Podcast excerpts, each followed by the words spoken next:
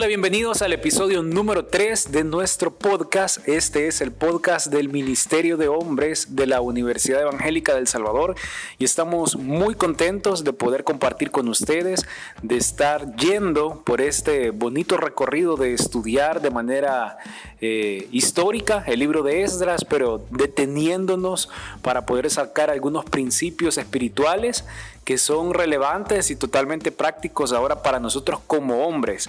Eh, ya avanzamos un poquito, vamos despacio pero seguro.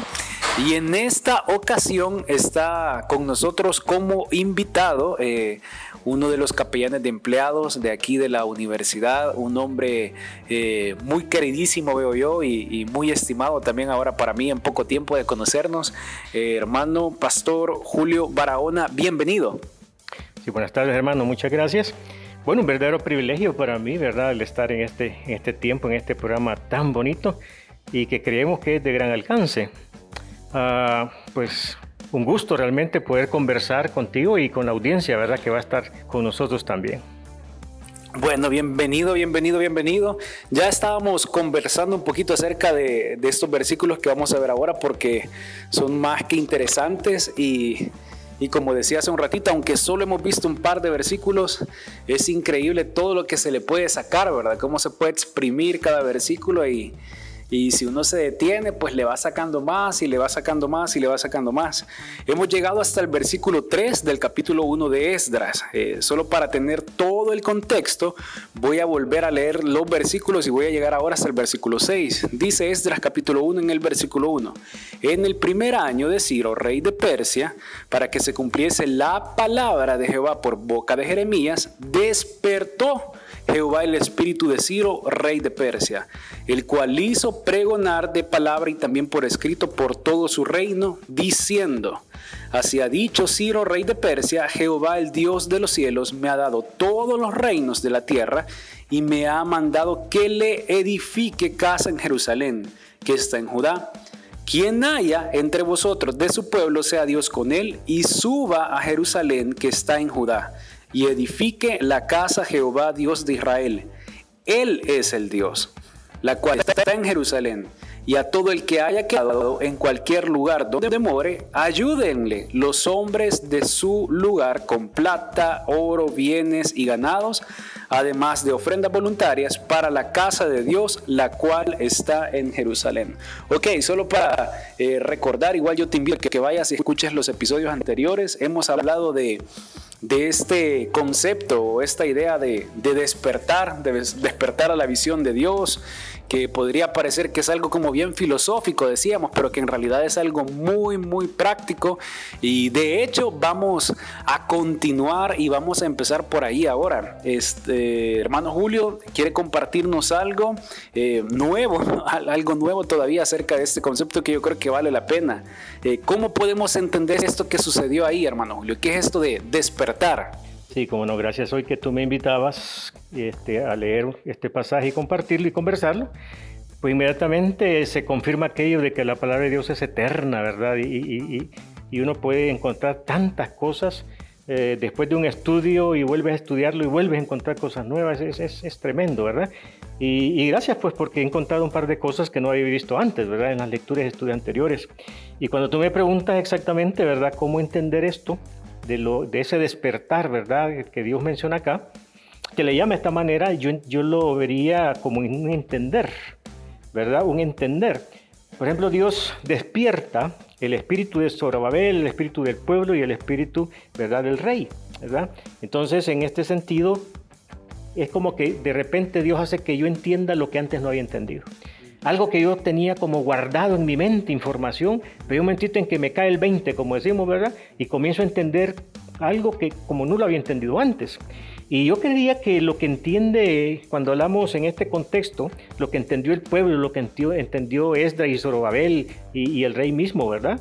Es, eh, ¿Qué entendió? La necesidad ¿sí? de ir y reconstruir la casa de Dios. También entendieron la urgencia de, hacer esto ahora, no después, no posponerlo, ¿verdad? Sino hoy era el momento que Dios había decidido. Y entonces la tercera cosa es lo mismo, el momento. Hoy es el momento. Y hay un momentito en que, que, tú de repente tienes una visión, eh, tiendes, tiendes a entender algo con mucha claridad y dices, hoy es el momento. No es, no, es, no es después, es ahora ya, ¿verdad? Como para aprovechar circunstancias probablemente. Y este, yo creo que el pueblo, el rey, Esdras, Zorobabel, que, tuvieron ese despertar, también entendieron que era la oportunidad.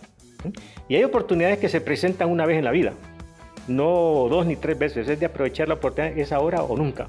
Y yo creo que ellos entendieron, ¿verdad?, que cuando el rey da la orden de ir, Ciro, y construir, era, era el momento y era la gran oportunidad esperada por años de parte de todos ellos, ¿verdad? Y entonces de oraciones contestadas. Y luego también eh, se dan cuenta que el, rey Ciro les está proveyendo, les está proveyendo qué cosa, los recursos para poder ir y construir. Entonces yo creo que eso es lo que implica despertar, que ellos entendieron todo esto, y se movieron inmediatamente. Si entendieron la necesidad, lo voy a repetir aquí para los que les gusta notar, eh, entendieron la necesidad, la urgencia, el momento, eh, bueno, que tenían los recursos y que definitivamente era una oportunidad que no había que dejar eh, pasar o, desaprovechar. Eh, luego fueron movidos, como ya decíamos también la semana pasada, a incomodarse y más o menos eh, tuvimos ahí en los últimos minutos, de manera rápida o segundos quizás, el poder comentar por qué era que se habían incomodado. Con hermano Julio lo platicábamos ahora también. Vemos que el rey apela a algo directamente del pueblo. Le dice, ustedes tienen que incomodarse por esto. ¿Por qué era que tenían que incomodarse ellos? ¿Por qué se, sentían identificados respecto a, qué? Sí, cómo no. Mira, Eduardo, indudablemente no hay dudas de que se incomodaron, que no podían llevar a cabo esta tarea sin incomodarse, sin dejar su, su umbral de comodidad, ¿verdad? De paz y tranquilidad. era gente que estaba ocupada, ¿verdad? En lo cotidiano, trabajando, prosperando, eh, invirtiendo. Pero imagínate qué significa que dejaron todo esto a causa de eh, la visión, a causa de entender esto. Yo creería de que cuando una persona se incomoda, pero se lamenta de su incomodidad, de perder la comodidad, no ha entendido. No ha entendido la importancia de lo que tiene que hacer. Pero cuando una persona se incomoda, sabe que está incomodada, se siente incómodo, pero no le duele, no le, no le detiene, ¿verdad? No, no se siente eh, eh, incómodo este, y supera esa incomodidad, es porque ha entendido. Ha entendido lo que estamos hablando. Entonces, eh, yo creo que es, lo que es la, gran lección que vemos acá. Cómo ese pueblo, ¿verdad? Miles de personas dejan su, su arraigo de, de, 70 años, de toda la vida, de vivir allá en ese lugar, en ese ambiente, con otra nacionalidad, con otra cultura, y lo dejan casi que de un día para otro, es porque habían entendido la visión. Y yo creo que eso es eh, cuando uno es miembro común y corriente en una iglesia, acomodado de banca, como decimos, ¿verdad? Este, con una rutina evangélica, y de repente hay un quiebre y, hace un cambio brusco, radical, es porque entendido. Y eso es lo que Dios puede hacer. ¿Verdad? Solo Dios puede hacer ese quiebre en la mente en los sentimientos de una persona, viene de Dios. Sí, pues, de hecho comentábamos este versículo que está en Efesios, si no me equivoco, que dice que más adelante en el Nuevo Testamento, ¿verdad? Que es Dios quien produce en nosotros el querer eh, y el hacer, ¿verdad? Que es una aplicación totalmente devocional ahora para nosotros, pensando qué tiene que ver este, esta historia, ¿verdad? De estos hombres que fueron a, que se incomodaron para ir y construir un templo, pues ya lo dijimos, ¿verdad? Era el equivalente a a nuestra vida espiritual ahora, porque en el templo era donde literalmente estaba la presencia de Dios y si este templo estaba agotado, pues no había manera de tener comunión con Dios.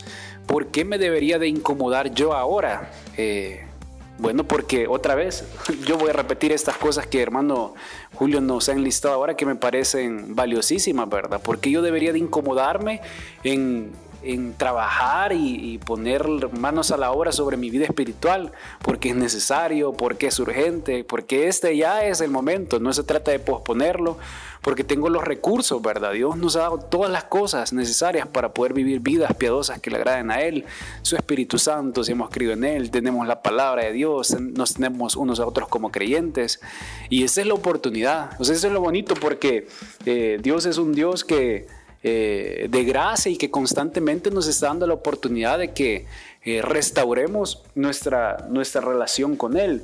Hay, hay, algo que hermano Julio también ahora señalaba, que no lo habíamos mencionado y que a mí me llamó mucho la atención, es los 70 años que habían pasado, como probablemente algunos de ellos ya eran, eh, ya no se sentían bueno, decíamos, como los hermanos lejanos. Habían perdido su identidad. Su identidad nacional, ¿verdad? Y que se van y que nacen en otro país, ¿verdad? Y que ya no se sienten salvadoreños porque no nacieron aquí, ¿verdad? Comiendo pupusas y frijoles, ¿verdad?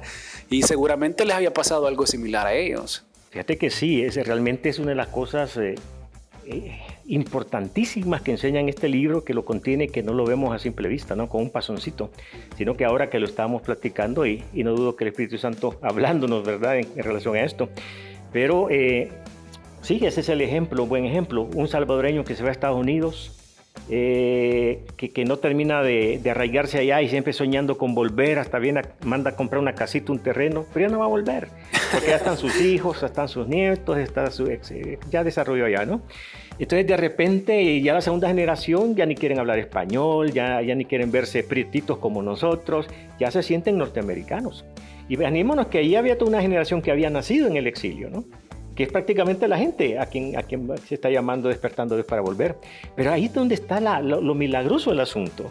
Que, de repente nos damos cuenta que su reacción de 43 mil personas que, que, se, que se regresan, eh, es decir, todavía conservan su identidad nacional. Es decir, todavía se consideran y se ven como pueblo de Dios. Pero ahí es donde está todavía, si ahondamos más en el asunto. No solamente ahora se ven como el pueblo de Dios, todavía tienen una, una identidad judía, eh, israelita, sino que tienen una identidad espiritual. Porque son el pueblo, pero son el pueblo de Dios. No son un pueblo, somos guatemaltecos, somos mexicanos y nos sentimos orgullosos de ser brasileños, sino que están diciendo, somos el pueblo, pero el pueblo de Dios, el pueblo escogido de Dios. Y, termino quizás diciendo esto, aprovechando tu comentario anterior, Eduardo. Y es que eh, Déjame que lo ponga de, esta manera metafórica, si quieres, o lo ilustre de esta manera. Pero de repente tenemos ahorita mismo eh, cientos y miles de cristianos sentados en la banca sin mayor visión, que no han despertado, ¿verdad?, esta realidad del reino. Llevan la vida, como dijimos anterior, rutinaria. Pero yo quiero decirte que hay esperanza.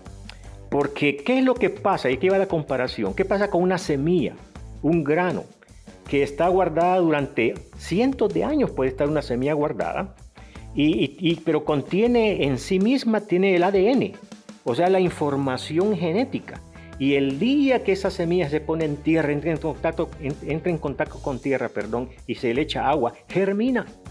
Y yo no dudo que miles de nuestros hermanos que hoy nos puedan estar escuchando, ¿verdad? Y aunque no, pero sentados ahí en la banca, uno dice, este ya pasaron 10 años y no hizo nada, 20 años y no hace nada, y no lo vemos que reaccione, pero un día el Espíritu Santo puede hacer que germine toda la doctrina que he escuchado, puede hacer que entienda toda la, información que tiene, porque tiene la información bíblica genética en su mente, ¿no? Y un día el Espíritu Santo va a producir en él el querer como el hacer, como por su buena voluntad, como tú citabas, ¿verdad? Filipenses 2.13. Y esa persona va a reaccionar, esa persona se va a levantar eh, con una visión que va a cambiar su vida y va a transformar la sociedad en que estamos. Entonces, esa es mi esperanza. Ahora, yo lo único que pediría a los que nos escuchan, ¿no? Es que un día hagamos esta, este, esta dinámica, Señor, eh, de tu Espíritu Santo, que germine tu palabra, para que mi visión despierte, para que yo pueda entonces entender esto y que me pueda levantar aunque pierda mi comodidad. Buenísimo, sí, definitivamente. Que yo, yo al escucharlo ahorita pienso que bueno, alguien que está muerto no puede despertar. Eh, definitivamente había vida ahí todavía, el ADN estaba ahí en ellos y a veces como creyentes creo que estamos dormidos. Eh, si hemos creído en Jesús, hemos resucitado, ¿verdad? Una vida nueva y demás. Y quizás nos quedamos dormidos, pero hay vida y, su Espíritu Santo que está ahí en nosotros es la cosa más poderosa eh, que puede operar en nuestras vidas y a través de nuestras vidas. Y, y, qué triste tenerlo, tenerlo ahí resguardado, ¿verdad? Como estas semitas que decía. Así que yo creo que definitivamente la invitación es a, a pedir, como decía hermano Julio, que su palabra eh, germine ahí, ¿verdad? Y, produzca toda esta vida, que es otra manera de decirlo, este despertar. Yo creo que ahora vamos a ser súper fieles a los 15 minutos, lo logramos, aquí la experiencia, definitivamente. Yo le quiero agradecer, hermano Julio, y no sé si agregaría algo más para concluir. Bueno, solamente la parte práctica, así como ese despertar afectó la sociedad judía y cambió los destinos de la nación de Israel, este despertar del cual estamos hablando eh, tiene que afectar la sociedad nuestra ahora, la sociedad salvadoreña, todo el pueblo, ¿verdad? Este evangélico que somos muchos, si despertamos, ¿verdad? Si sacamos, si se despierta esa información que tenemos en forma de visión, somos capaces de transformar este, este país y más. Amén, amén. Yo solo puedo decir amén a eso. Y nos vamos a quedar hasta aquí. Entonces yo les invito ahí a que le den seguir a este podcast en las diferentes plataformas, a que lo compartan con otros hombres, eh, a quienes puede ser de bendición, a que aprovechemos estos recursos que están siendo muy buenos eh, para que cada uno de nosotros despierte a esta visión de Dios para nuestras vidas. Así que muchas gracias y nos escuchamos en la próxima. Bendiciones, adiós.